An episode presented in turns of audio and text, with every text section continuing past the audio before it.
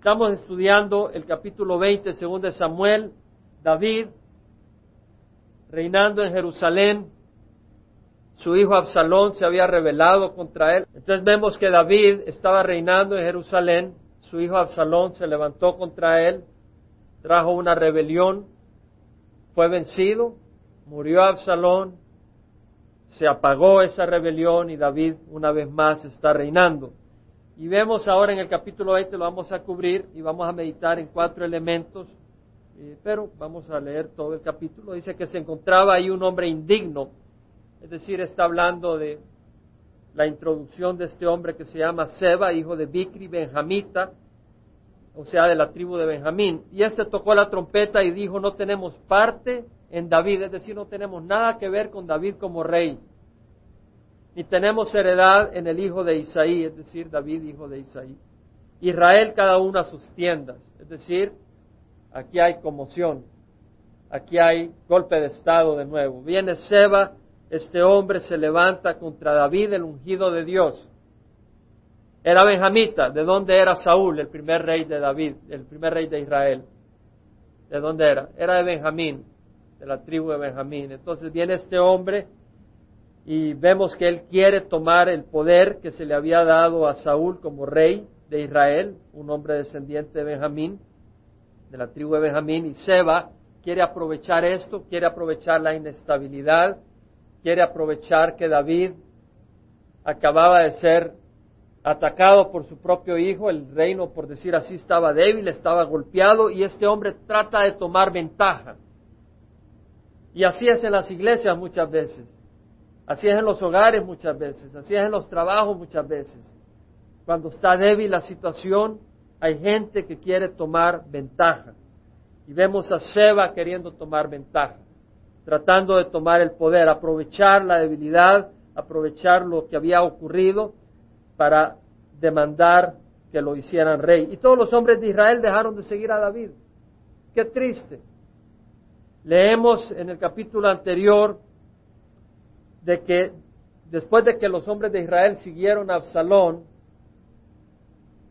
y Absalón había muerto, lo mató Joab y sus diez asistentes, vemos de que los hombres de Israel dicen, hey, bueno, este hombre David pues nos ayudó, ¿por qué guardáis silencio? En el capítulo 19 dice, el versículo 9, el rey nos ha librado de mano de nuestros enemigos y nos ha salvado de mano de los filisteos pero ahora ha huido de la tierra de Absalón. Es decir, el pueblo de Israel, después de haberle dado la espalda a David, cuando murió Absalón lo volvieron a, traer y a reconocer como rey. Pero ahora vemos que le vuelve a dar la espalda a David. Le vuelve a dar la espalda a David el pueblo de Israel. Y van tras Seba, hijo de Bicri, pero los hombres de Judá permanecieron fieles a su rey desde el Jordán hasta Jerusalén. Tengamos cuidado nosotros de no ser infieles con el Señor, de la misma manera que el pueblo de Israel lo fue con Dios y de la misma manera que el pueblo de Israel lo fue con David. Hoy a favor de David, mañana dándole la espalda. Pasado mañana a favor de David, el día siguiente dándole la espalda. El cristiano tiene que establecer su mirada para servir al Señor y no mirar atrás. Cuando David llegó a su casa en Jerusalén, el rey tomó las diez mujeres, las concubinas que había dejado para guardar las casas, la casa del rey, las puso bajo custodia y les dio alimento, pero no se llegó a ellas y estuvieron encerradas hasta el día de su muerte viviendo como viudas. Estas son las diez concubinas que David dejó en Jerusalén para cuidar el palacio mientras él huía de su hijo Absalón. Absalón se acostó con ellas en plena luz del día trayendo ese reproche y esa vergüenza sobre el reino, sobre su misma, sobre su misma persona. Imagínese acostarse con las mujeres de su padre, un hombre malvado. Entonces David cuando regresa a Jerusalén las trata con misericordia, porque ellas no fueron las que buscaron ser infieles, pero ya no les da el privilegio de esposas. A David, pues no le gustaba que sus mujeres fueran compartidas con otro hombre. De la misma manera, a Dios no le gusta que seamos compartidos con Satanás. Lo que se llama adulterio espiritual. Le pertenecemos al Señor. Dios es maravilloso, es bondadoso. Y Dios está acá en medio de nosotros. Constantemente yo veo la mano del Señor. Una vez más el mensaje que traigo hoy tiene una, tiene una parte donde me acordé de una canción. Y no le dije a Laura, pero Laura la cantó. Y es increíble, Laura se va a dar cuenta, ustedes se van a dar cuenta cuando oigan todo el mensaje. Dios es un Dios vivo. Y Dios está respondiendo mi oración y espero que la de ustedes, que sea el poder de Él y no de los hombres el que levante a su pueblo. Un poder sobrenatural, un poder que es claro para aquel que está dispuesto a ver, que tiene oídos para oír y ojos para ver. Porque sin fe no se puede agradar a Dios, pero con fe podemos llegar muy lejos. Por fe, Abraham dejó Ur de Caldea y llegó a una tierra de la cual no sabía nada, la tierra prometida, y obtuvo grandes victorias por fe, por fe en Jesucristo en la cruz, sabiendo lo que venía, las promesas, soportó el desprecio, y nosotros por fe podemos lograr grandes cosas. El rey dijo a Amasa, Amasa era el capitán del ejército de David, este fue originalmente el capitán del ejército de Absalón. Cuando Absalón se rebeló contra David, escogió a Amasa como capitán del ejército. Amasa era primo de Joab, el capitán del ejército de David. Ahora sabemos de que Joab mató a Absalón en contra de la instrucción de David. Entonces David enojado puso a Amasa como rey de todo el ejército de David una vez recuperó el reino en lugar de Joab. Entonces vemos acá que el rey le dice a Masa, que era el comandante, el, general de sus tropas, convócame a los hombres de Judá dentro de tres días y tú también preséntate aquí, dentro de tres días. Amasa fue para convocar a los hombres de Judá, pero tardó más que el tiempo que él le había señalado. Se tardó más. Vamos a regresar acá porque hay mucha enseñanza acá. David dijo a Abisai, Abisai el hermano de Joab. Es decir, Amasa lo envía para preparar a las tropas, para llamar al pueblo y convocarlo para salir a luchar contra Seba, este hombre indigno, este hombre malvado que se había levantado contra David. Y vemos ahora que David, viendo de que Amasa no regresa, en vez de llamar a Joab, que había sido el comandante general, llama a su hermano Abisai, pero no le da el honor a Joab por un hombre, ser un hombre testarudo y rebelde realmente. Y David dijo a Abisai, ahora Seba, hijo de Bicri, nos, hará más daño que Absalón.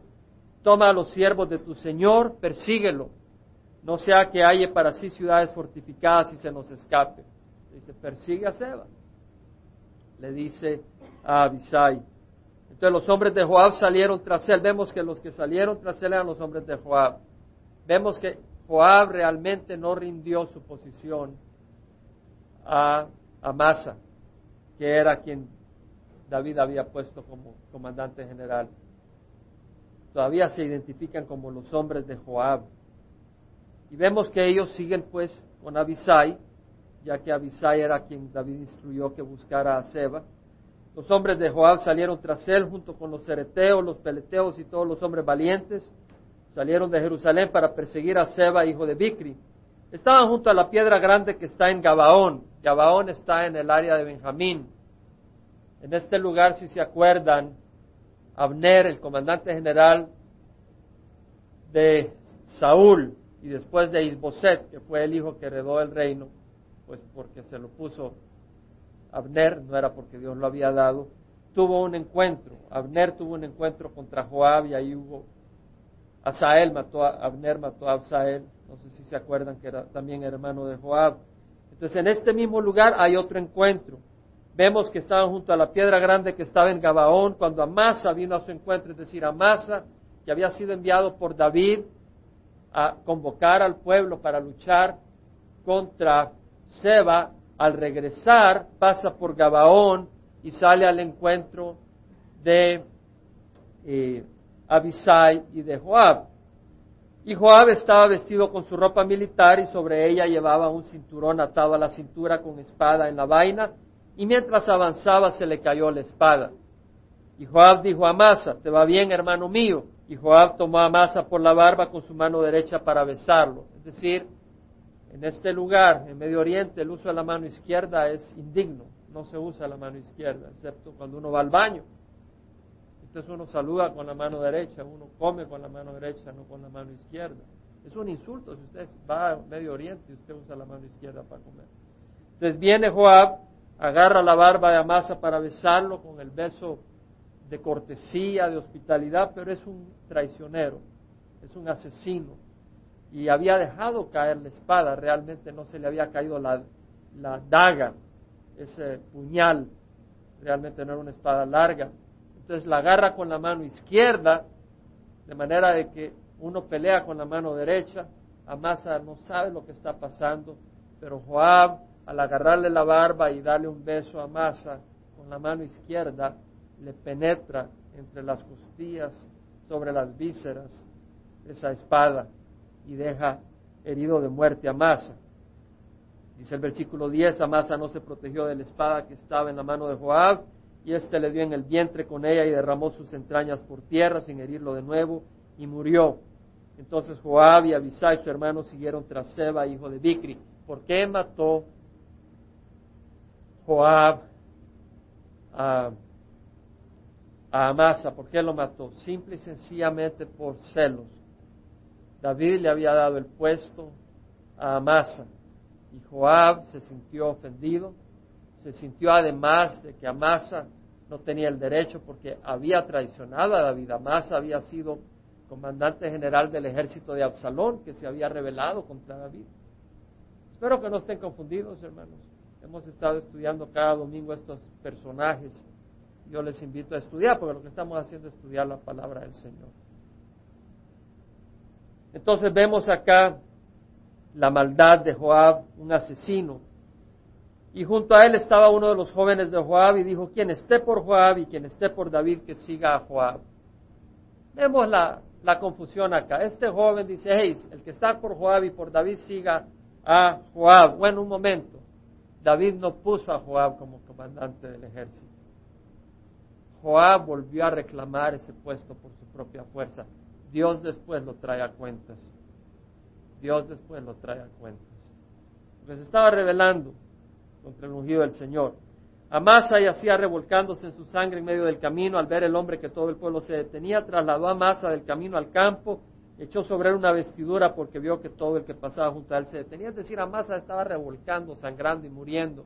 Y simplemente este hombre, este soldado que dice, hey, el que esté por Joab, adelante.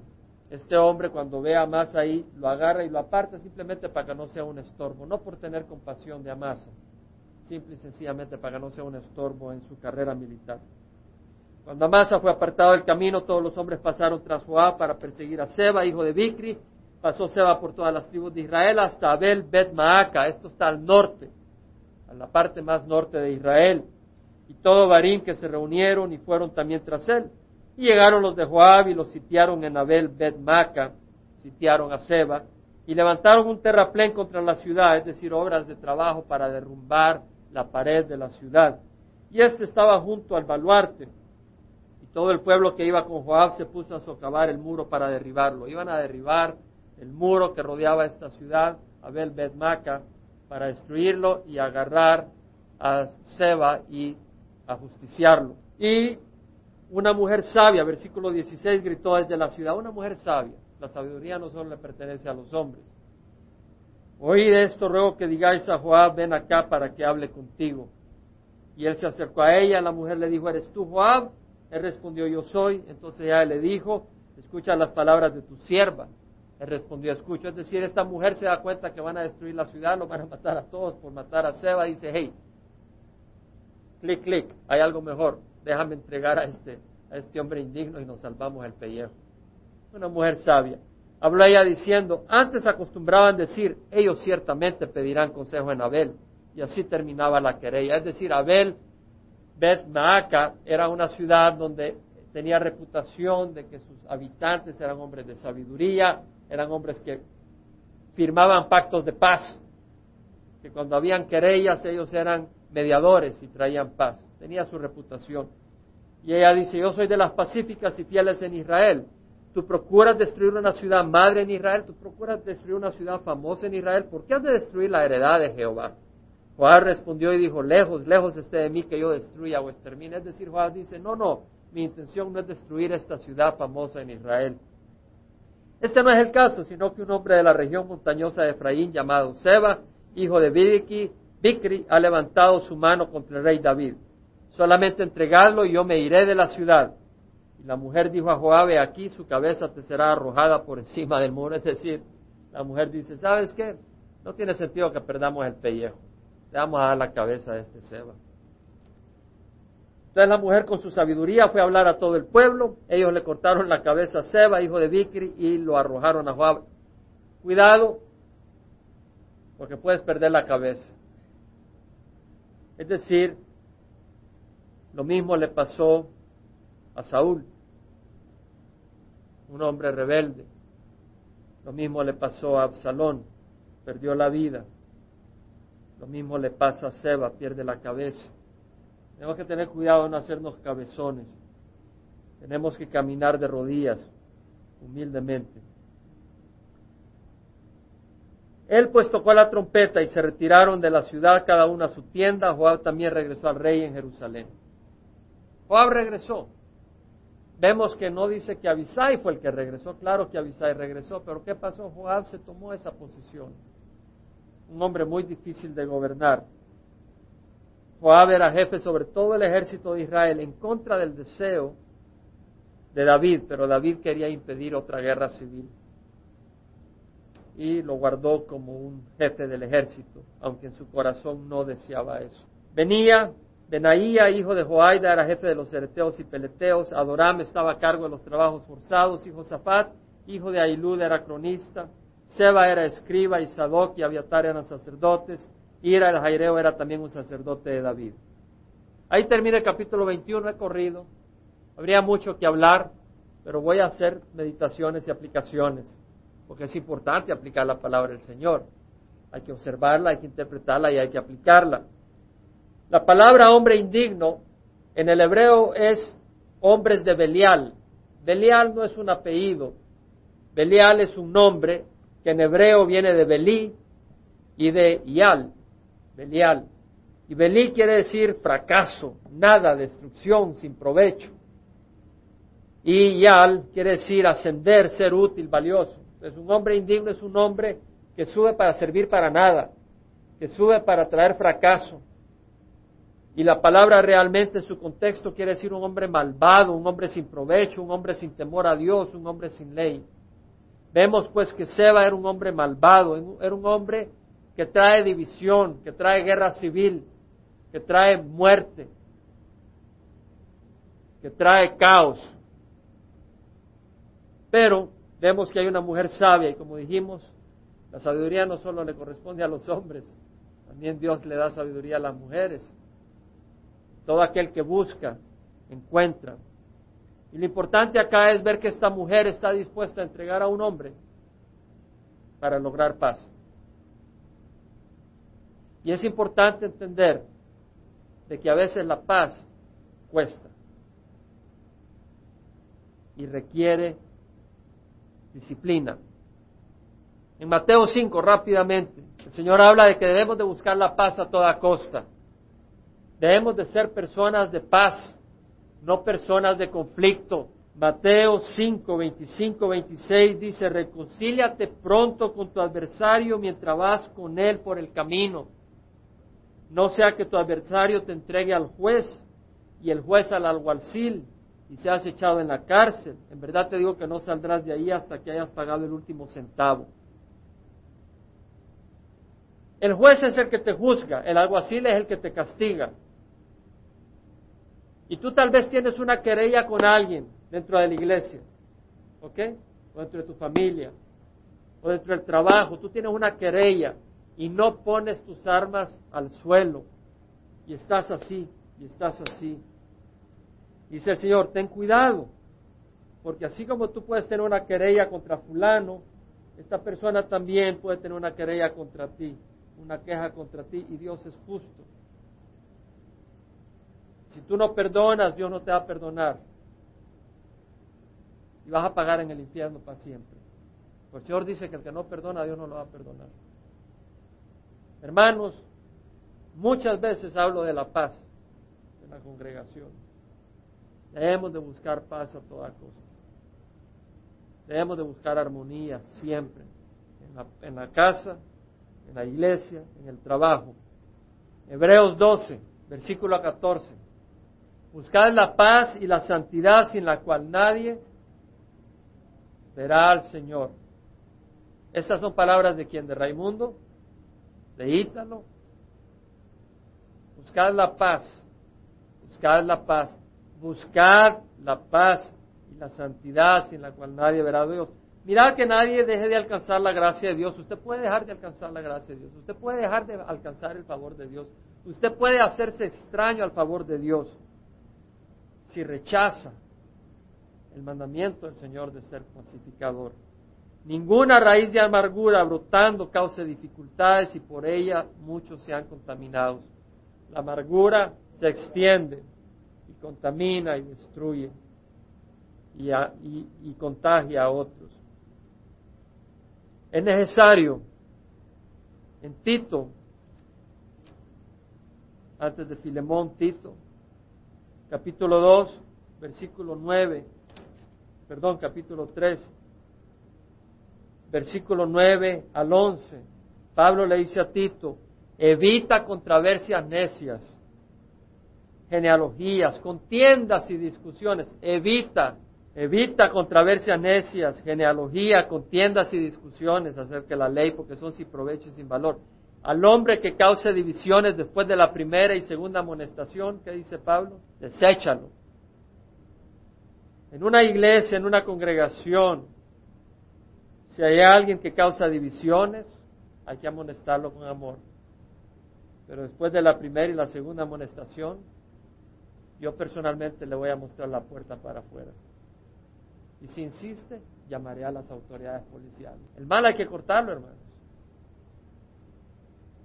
El mal hay que cortarlo, sabiendo que el tal es perverso y peca habiéndose condenado a sí mismo. Primera de Corintios 5. Pablo le habla a la iglesia de Corintios y le dice, hey, ¿cómo es esto? Hay uno de ustedes que se acuesta con la mujer de su padre y hasta se enorgullecen por eso.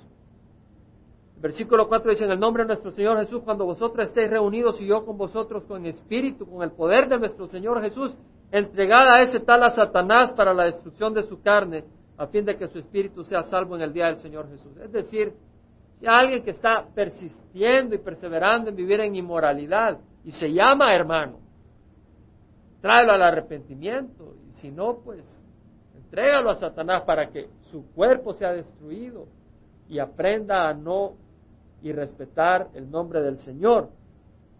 Versículo 11, en efecto, se escribí que no anduvieras en compañía de ninguno que llamándose hermano es una persona inmoral, que llamándose hermano. Si hay alguien en el trabajo que es inmoral y prostituta o lo que sea, acércatele a compartirle a Jesús. No le digas, no te puedo tocar porque soy pecador. Llévale el Evangelio, muéstrale amor, llévale unas cookies, llévale un ice cream, muéstrale afecto. Pero si se ama hermano y anda robando, anda blasfemando, anda calumniando, tráelo a la reprensión y si sigue ignorándolo, ni te sientas a comer con él, porque es un mentiroso, es una mentirosa. Dice, llamándose hermano es una persona inmoral o avaro o idólatro o difamador o borracho estafador, con ese ni siquiera comáis. Pues ¿por qué has de juzgar yo a los, ¿por qué de juzgar yo a los de afuera? Es decir, a los que están en el mundo, no. No juzgáis vosotros a los que están dentro de la iglesia, dentro de la iglesia. Tenemos que amarnos lo suficiente para decirte, hey hermano, aquí la estás regando, no puedes seguir haciendo esto. Pero Dios juzga a los que están afuera, expulsad de entre vosotros al malvado. Palabras del Señor, amén. Entonces, hermanos, así como esta mujer fue sabia, en la iglesia hay que mostrar sabiduría. Y en el hogar hay que mostrar sabiduría. No te digo que le cortes la cabeza a tus hijos, o a tu esposo, o a tu esposa. Pero córtale la cabeza a las revistas pornográficas que entran. Corta la cabeza al cable de pornografía si está entrando a tu casa. Córtaselo. No digas, ay, es que aquí hay democracia. Ay, es que yo respeto la manera de pensar de mis hijos. No, mi hermano. Tú, sé sabio. Es el primer pensamiento. El segundo pensamiento que quería cubrir es Abisai. Abisai fue enviado por David ya que Amasa se había trazado.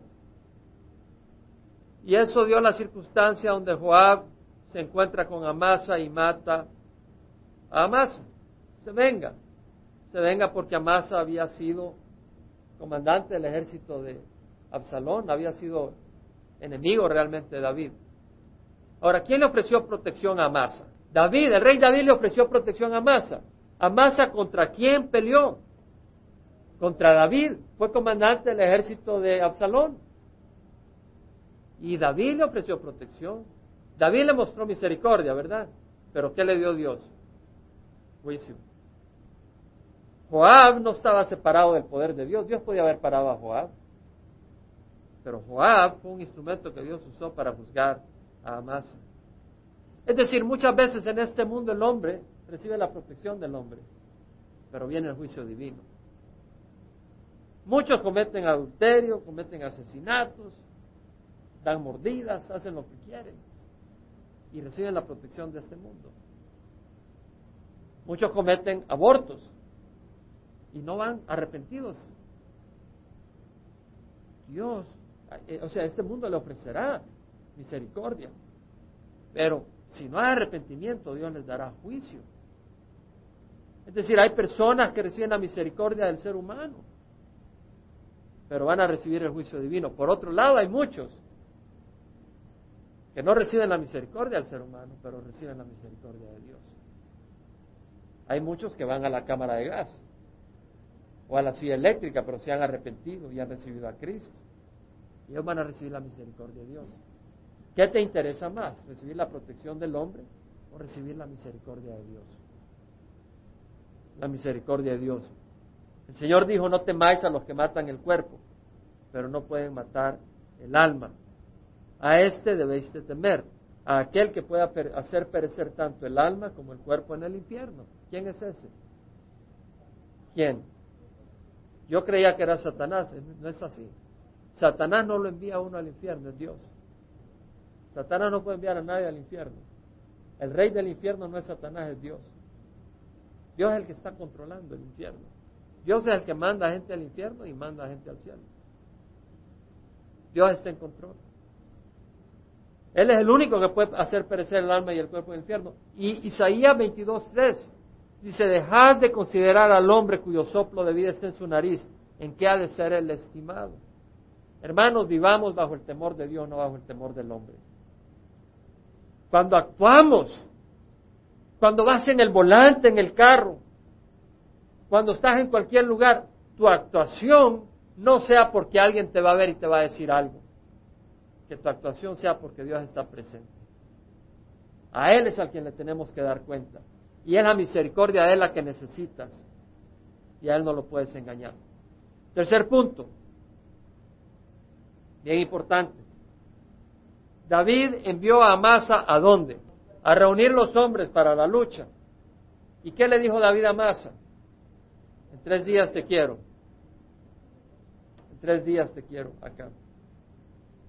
Hermanos, hay un llamado urgente. Amasa no entendió la urgencia del llamado. David le dijo a Amasa, tienes que estar acá en tres días, porque este Seba, hijo de Vicri, nos va a hacer más daño que Absalón. Tenemos que salir a pelear. En tres días te quiero acá. Amasa no llegó. Dios escogió a alguien más. David escogió a alguien más. El Señor Jesucristo fue a Sicar, a Samaria. Y en Samaria tuvo el encuentro con la mujer samaritana. Los apóstoles, los discípulos se fueron a comprar comida.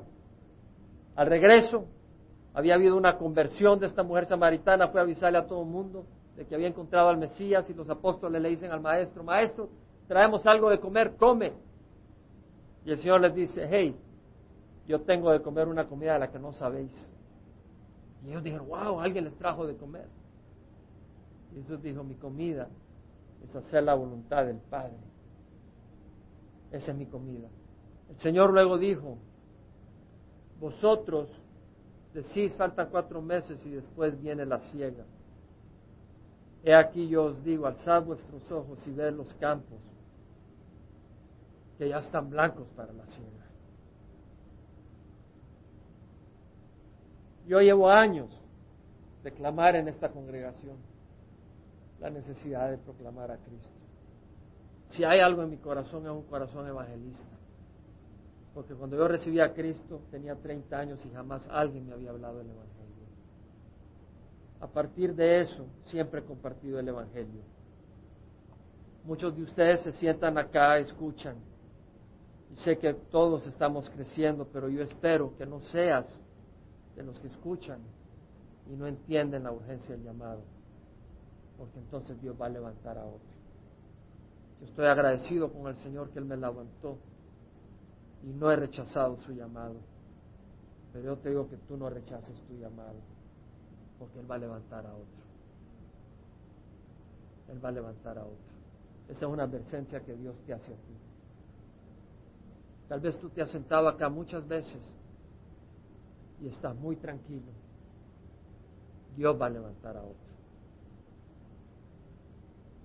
El Señor Jesucristo estaba en Jerusalén y había un ciego de nacimiento. Y le preguntaron, maestro, ¿quién pecó? Él o su padre para que naciera ciego de nacimiento. Y él dijo, ni él pecó, ni su padre, sino que esto ha ocurrido para que se manifieste la obra de Dios. Nosotros debemos de hacer las obras del que me envió mientras es de día. La noche viene cuando nadie puede trabajar. Hoy es tiempo. Antes de venir acá hablaba con un hermano en Cristo, en Georgia, y le dije, la cosecha está lista. Ya sabes qué canto era, ¿verdad? La, la cosecha está lista. Tanto que ayer, pues no pude evitarlo. Empecé a escribir, a veces me gusta escribir poesía y realmente me tomó cinco minutos.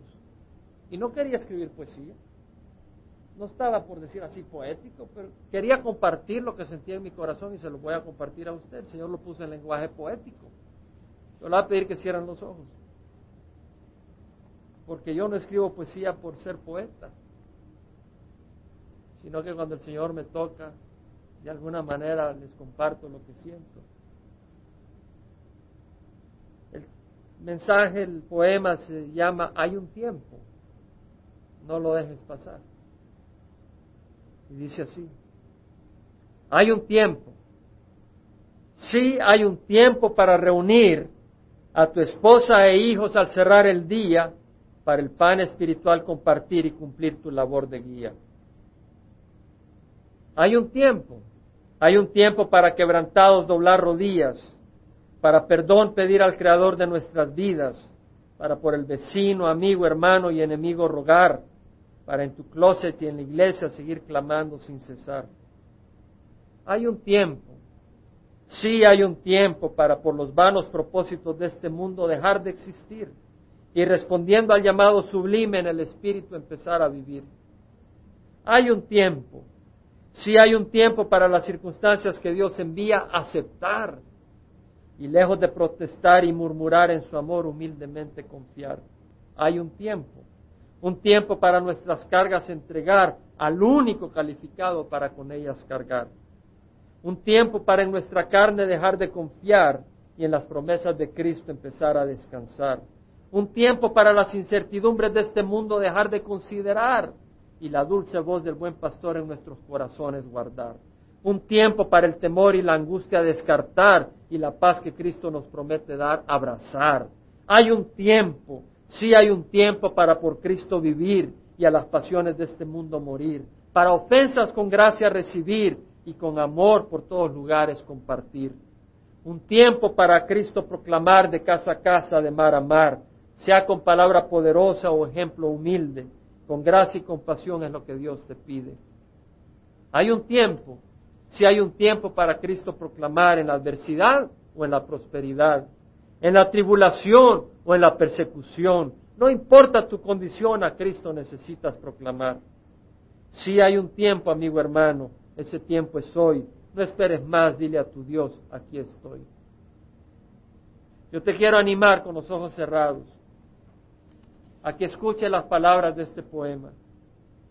Empecé diciendo hay un tiempo para reunir a tu esposa e hijos al cerrar el día, para que el pan espiritual compartir y cumplir tu labor de guía.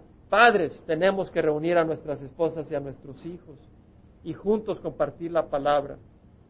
Esposas deben de apoyar a sus esposos cuando lo hacen. Hijos deben de obedecer a sus padres. Y juntos deben de recibir la guía espiritual. Hay un tiempo para quebrantar rodillas, dijimos. Hermanos, hay tiempo para pedirle perdón a Dios. Hay tiempo para pedirle perdón a Dios por nuestras maldades, sabiendo que Él nos va a cambiar. Pero hay tiempo para pedirle a Dios perdón. No seas arrogante. Hay un tiempo para rogar por el amigo, por el vecino, por el hermano y también por el enemigo. En tu closet, pero también en la iglesia. Hermano, los sábados la casa de Ítalo está abierta. No sabe la bendición que usted se pierde. Si usted tiene tiempo, el tiempo es que vaya y ore en ese lugar. Es un tiempo. Pero si Dios le tiene otra actividad, vaya a otra actividad. Pero si Dios le tiene ir a orar, hermano, doble rodillas y acompáñenos. Hay tiempo de orar. Hermano, no se quede dormido. Hay que dejar de existir por los propósitos de este mundo. Hay que empezar a vivir en el Espíritu, hermanos. A veces las circunstancias que Dios envía son difíciles de aceptar. Y por eso le invito a dejar de protestar y en el amor de Dios confiar. Necesitamos confiar en el amor de Dios. Hay un tiempo para nuestras cargas entregar. Tal vez tú llevas cargas y no se la entregas al Señor. El tiempo para que le entregues sus cargas al Señor es hoy. Si tú sigues cargando tus cargas, te vas a aplastar y no vas a poder servir. Hay un tiempo para confiar en el Señor. Y necesitamos confiar en el Señor. Hay un tiempo para vivir por Cristo. Hay un tiempo para recibir con gracia ofensas y para compartir el amor de Dios en todas partes. Hay un tiempo. Haz negocio con el Señor. Ahí donde estás. El tiempo es hoy. Si nunca has recibido a Cristo, hoy recíbelo. No quería escribir un poema porque no quería que dijeras qué bonito poema. Pero en cinco minutos escribí esto. Mi corazón clama para que entiendas que hay un tiempo, que tienes que cumplirlo, no lo dejes pasar. Y finalmente, la última meditación que quiero hacer es sobre la misericordia de Dios. Si tú te das cuenta, David disciplinó David fue disciplinado por el Señor. Absalón levantó su mano contra su padre. Se acostó con sus esposas, su propio hijo. Difícil. El hijo de Betsabé murió. El primer hijo que tuvieron. Resultado del adulterio. Sufrió. David sufrió y ahora vemos que Seba se levanta contra él. Simei lo maldice. Sufrió mucho David. Pero una cosa, Dios jamás lo entregó en la mano de sus enemigos. David murió en paz. David escribió escritura después de todas estas crisis. Dios no terminó con David. David fue siguiendo usado por el Señor. David fue siguiendo amado por el Señor. David sabía que tenía a su Padre espiritual y seguía durmiendo en su noche en los brazos de Jehová. A pesar de la disciplina, David tenía a su papá. Y nosotros también. Isaías 54 es un capítulo que habla muy hermoso. Y para ti que has perdido esperanza, para ti que has perdido aire, que estás cansado. Versículo 5 dice, tu esposo es tu hacedor es decir, tal vez tu esposo sientes que tu esposa no es la perfección que buscabas. El único que va a satisfacer todo en tu corazón es Dios, no tu esposa. Dice, tu esposo es tu hacedor. Estaba oyendo que la esposa de Raúl Ruiz quería salir a Queen Mary con su esposo Raúl, pero cada vez que quería Raúl le dejaba una rosita, lo siento, no pude hoy. Salió algo, salió algo, y un día toda enojada. Char, este hombre, Señor, te pedí que me dieras mi esposo, pero que no me lo quitaras así. Y entonces le dice al Señor, bueno, sales en cita conmigo, le dice el Señor. Y se fue al Queen Mary con el Señor, no con su esposo. Y ahí se dio cuenta que su verdadero esposo era Dios.